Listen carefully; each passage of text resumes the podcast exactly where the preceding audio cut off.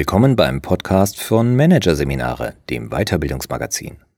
Sie hören Workhacks, die Change Minis von Lydia Schildken.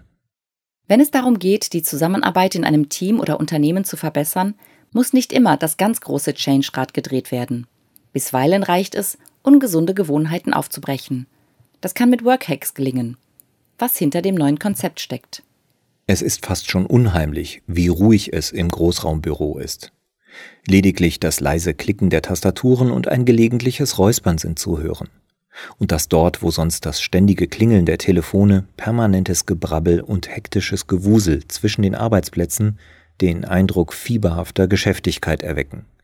Die ambitionierten Quartalszahlen erreichen sich schließlich nicht von selbst, so der Konsens der mittelständischen Bank. Und nun diese Stille, Statt wie gewohnt hektisch und mit ständigen Unterbrechungen arbeiten in dieser Bank alle Mitarbeiter jeden Tag von 9 bis 10 Uhr in kompletter Ruhe. Nichts stört, keiner wird in seiner Konzentration unterbrochen. Mit erstaunlichen Ergebnissen. Eine Teamleiterin aus dem Kundenservice etwa berichtet, dass sie manchmal das Gefühl hat, sie könnte mittags schon nach Hause gehen, weil sie in der ruhigen Phase am Vormittag mehr geschafft habe als früher in einem ganzen Tag. Doch das tut sie natürlich nicht, sondern nutzt die gewonnene Zeit, unter anderem um an neuen Konzepten zu arbeiten, die beim Erreichen der ambitionierten Quartalszahlen helfen sollen. Was hier passiert, ist Change. Verhalten wurde verändert, die Mitarbeiterzufriedenheit verstärkt, die Effizienz verbessert, sogar vielleicht Innovation gefördert. Das Überraschende dabei, der Wandel ist kein Ergebnis eines aufwendigen Kommunikationsprojektes oder eines exklusiven Entwicklungsprogramms. Er ist die Konsequenz aus der simplen Veränderung von Routinen, die sich eingeschlichen haben, aber nicht hilfreich sind. Er ist das Ergebnis eines Workhacks. Workhacks sind minimalinvasive Eingriffe in die Zusammenarbeit, die für grundsätzliche Verhaltensveränderungen den Boden bereiten sollen. Anders als die Methoden, mit denen bisher versucht wurde, Veränderungen in Unternehmen voranzutreiben, setzen sie auf der Ebene des Mitarbeiters und seiner unmittelbaren Umgebung an. Sie analysieren nicht detailliert die Ist-Situation, um daraus entsprechende Programme zu entwickeln, die hoffentlich helfen, zur Sollkonzeption zu gelangen. So geradlinig nämlich lassen sich Veränderungen weder planen noch sicherstellen. Dafür sind Unternehmen als soziale Systeme viel zu komplex, zu viele Variablen bedingen sich gegenseitig, zu viele verschiedene Bedürfnisse spielen eine Rolle. Workhacks gehen davon aus, dass sich solche Systeme nur punktuell und in kleinen Schritten verändern lassen.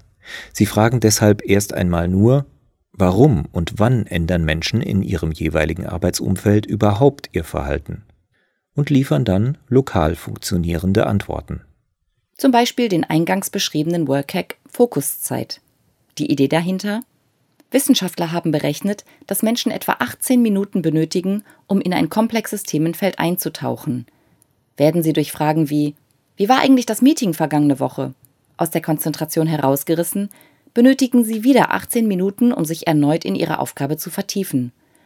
So wird unglaublich viel Zeit und Energie verschwendet. Arbeitstage gehen ins Land, an denen man nicht einmal in einem Flow arbeiten konnte. Deshalb wird im Team vereinbart, dass jeden Tag um eine bestimmte Uhrzeit eine Stunde lang alle schweigen. Am Arbeitsplatz wie in der Küche, das Telefon ebenso wie das Chatprogramm. Meetings gibt es ohnehin nicht. Mit dieser Schlichtheit ist die Fokuszeit ein typischer Workhack. Ein Eingriff in eine etablierte Gewohnheit mit klar formulierten Handlungsanweisungen und einem nachvollziehbaren Ziel. Wie jeder Workhack kann er in weniger als drei Stunden in einem Team implementiert werden. Jeder ist präzise formuliert und deshalb leicht nachzumachen. Weil sie so klein sind, lassen sich die Methodenbausteine zudem gut in die Gegebenheiten vor Ort einpassen bei der Fokuszeit etwa kann jedes Team den besten Zeitpunkt und Umfang für seine Schweigeminuten finden und bei Bedarf auch ganz klein anfangen. Das macht Workhacks weniger disruptiv als herkömmliche Change Frameworks. Anders formuliert, sie tun nicht weh. Dass ihre Wirkung trotzdem nicht klein ist, liegt daran, dass sie an neuralgischen Punkten ansetzen, der reibungslosen Kommunikation und der effizienten Zusammenarbeit. Sie stehen, losgelöst von jeglichen konkreten Teamproblemen oder gar Unternehmensstrategien, im Fokus jedes Workhacks. Dadurch funktionieren die Eingriffe in allen Branchen und Bereichen, in Projektgruppen wie in ganzen Abteilungen. Durch diese radikale Reduktion auf das Grundsätzliche wirken die Musterbrecher aber auch über die kleinen Gewohnheitsänderungen hinaus. Und das nicht nur, weil ein Workhack selten unbemerkt bleibt. Die Einführung der Fokuszeit etwa schon deshalb nicht, weil die Teams, die sie umsetzen, eine Stunde lang nicht erreichbar sind und große Plakate an ihre Bürotüren hängen mit der Bitte, nicht zu stören. Das wird zwar oft skeptisch beäugt, in der Bank etwa wurden die Workhacker gefragt, ob sie nun jeden Morgen im Kreis tanzen, aber mit der Zeit auch gern von anderen Teams übernommen. Breitenwirkung entfalten die Musterbrecher auch, weil sie oft auf andere Arbeitsbereiche abfärben. Beispiel Timeboxing. Dieser Workhack, bei dem es darum geht, mit Hilfe von Timern die Redner in einem Meeting zu disziplinieren und so die Zusammenkunft effizienter zu strukturieren, wirkt nicht selten auch über den Tagungsraum hinaus. Denn wer es sich im Meeting angewöhnt, eine beschränkte Redezeit zu beachten, gewöhnt sich vielleicht auch an, sich für andere Aufgaben selbst Zeitrahmen zu setzen. Oder Aufträge an Kollegen direkt mit einer bestimmten Vorgabe für einen realistischen Zeitaufwand zu vergeben. So wissen diese besser, was eigentlich erwartet wird. Etwa ob eine Recherche pragmatisch und kompakt sein oder detailliert in die Tiefe gehen soll. Ihre volle Wucht aber entfalten die kleinen Routineveränderungen durch die Gemeinschaftlichkeit, mit der Workhacks übernommen werden müssen. Ein Einzelner wird ziemlich kämpfen müssen, will er seine Gewohnheit verändern.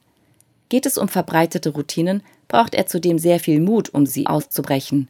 Zu groß ist das Risiko, dass er belächelt wird.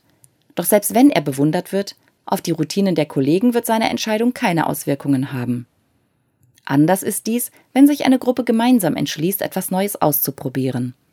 Das tägliche Schweigen in der Fokuszeit etwa ist zwar nicht schwierig, fällt allen Teams anfangs aber sehr schwer. Nur durch die tägliche gemeinsame Übung gelingt es ihnen überhaupt durchzuhalten. Dann aber wird der Workhack schnell zur neuen Gewohnheit und aus dem Gefühl, es geschafft zu haben, eine Aufbruchstimmung, die weitere Veränderungen in Gang bringen kann. Entscheidend für eine solche Aufbruchsdynamik ist, dass sich die Gruppe tatsächlich selbst zur Veränderung entschließt. Workhacks müssen deshalb immer freiwillig und selbstbestimmt erfolgen und dürfen nicht von außen verordnet werden. Dafür gibt es ein zweistufiges Abstimmungsverfahren. Im ersten Durchgang entscheiden die Teammitglieder schriftlich und geheim, ob sie überhaupt mit Workhacks arbeiten wollen. Stimmen mindestens 80 Prozent dafür, folgt die Auswahl des Hacks, den das Team als erstes einsetzen will. Wenn nicht für die Hacks gestimmt wird, wird das Team auch nicht überredet. Die Maxime ist, nicht gegen Widerstände zu arbeiten. Dahinter steckt die Überzeugung, dass Teams meist selbst am besten wissen, was gut für sie ist. Die Erfahrung bestätigt dies. Fast immer suchen sich Teams sehr gewissenhaft und treffsicher nicht nur jene Workhacks aus, die für sie am hilfreichsten sind. Sie bestimmen auch das richtige Tempo, mit dem sie die Veränderungen bewältigen können. Das kann von Gruppe zu Gruppe sehr unterschiedlich sein. So führt beispielsweise eine Vertriebsabteilung jeden Monat einen Workhack ein, die Marketingabteilung im gleichen Unternehmen lieber nur alle drei Monate einen. Beide aber tun dies hochmotiviert und selbstorganisiert. Für die praktische Umsetzung sorgen Paten, die jeder der gewählten Workhacks zur Einführung bekommt. Das sind Freiwillige aus dem Team, die die individuellen Gegebenheiten kennen, den Workhack auf diese anpassen und die Neuerung engagiert begleiten. Bei der Fokuszeit wägen die Paten beispielsweise ab, welche Uhrzeit sich am besten eignet und organisieren, wer in dieser Zeit die Telefone übernimmt. Die Paten sind es auch, die das Team schließlich darüber informieren, wie und ab wann alle den Hack nun genau einsetzen, in der Regel mit einer kurzen Informationsveranstaltung. Führungskräfte spielen dabei keine besondere Rolle. Anders als in bisherigen Change Management Ansätzen sind sie bei der Einführung von Workhacks vor allem Mitglieder des Teams, in der Abstimmung haben sie die gleiche Stimme wie alle anderen. Bei der Bestimmung der Paten sollten sie sich zurückhalten. Ihr wichtigster Job? Abnicken, was sich die Paten, etwa zur Planung der Fokuszeit, ausgedacht haben. Und ihnen vertrauen. Die Paten wachsen in der Regel mit ihrer Aufgabe, auch wenn sie entdecken, dass diese gar nicht so leicht ist, wie sie anfangs vielleicht wirkt. Bei der Retrospektive etwa. Dieser Workhack der aus dem Scrum kommt, jedoch auch ohne agilen Kontext eingeführt werden kann, liefert ein griffiges Format, in dem die Kollegen regelmäßig darüber sprechen, was gut und was weniger gut läuft im Team. Ein klarer Leitfaden liefert dafür klare Anweisungen. Trotzdem, so berichtet etwa die Mitarbeiterin einer Agentur, die mit zwei Kollegen die Patenschaft für die Retrospektive übernommen hatte, hatten sie zu Beginn der Planung schnell mehr Fragen als Antworten. Was machen wir, wenn keiner was sagt? Was, wenn wir uns nicht auf Lösungen einigen können? Oder wenn wir plötzlich vor Riesenthemen stehen, denen wir uns nicht gewachsen fühlen? Die erste Retrospektive im Team lief dann auch tatsächlich völlig aus dem Ruder. Die Teilnehmer diskutierten höchst emotional über die grundsätzliche strategische Ausrichtung des Unternehmens und nicht über die eigene Zusammenarbeit. Dass einiges zunächst schief geht, ist allerdings nicht schlimm. Es ist sogar im Konzept vorgesehen. Schließlich kommt der Name nicht von ungefähr. Laut Wikipedia etwa ist ein Hack unter anderem eine Art einfallsreiche Experimentierfreudigkeit. Workhacks sind immer Experimente, die jederzeit beendet oder angepasst werden können. Eine regelmäßige Evaluierung ist demnach zentraler Bestandteil. Gut für den Einstieg ist eine Feedbackbox, in der einen Monat lang die Rückmeldungen zu einem frisch eingeführten Workhack gesammelt werden.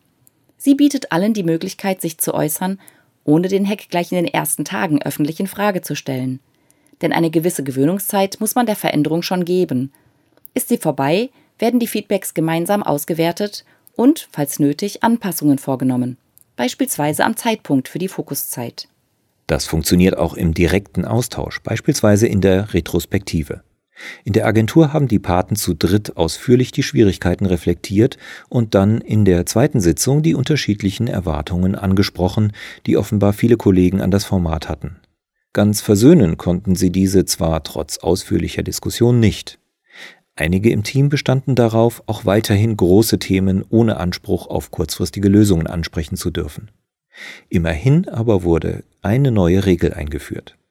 Große Themen sind erlaubt, Gibt es aber nach 30 Minuten kein Ergebnis, wird das Thema ans Management Board gegeben, das sich weiter damit beschäftigt. Und die Teammitglieder widmen sich wieder dem eigentlichen Ziel der Retrospektive und versuchen konkrete Möglichkeiten zu finden, um die tägliche Zusammenarbeit zu verbessern. Dass Teams und Abteilungen solche pragmatischen, individuellen Lösungen finden, ist typisch für Workhacks. Wer mit ihnen arbeitet, lernt deshalb nicht nur die eigene Zusammenarbeit zu verbessern. Die Mikroveränderungen haben auch das Potenzial, sozusagen als Meta-Hack zu funktionieren. Sie machen die Maxime der kontinuierlichen Verbesserung fühlbar und im Idealfall den agilen Dreiklang von Ausprobieren, Analysieren und Verbessern oder Verwerfen selbst zur Gewohnheit. Die Mitarbeiter werden selbstständiger, lernen Probleme genauer zu definieren und Lösungsansätze zu suchen. Mit der Zeit können sie ihre Schwierigkeiten dann selbst hacken, vielleicht sogar mit selbst entwickelten Gewohnheitsbrechern.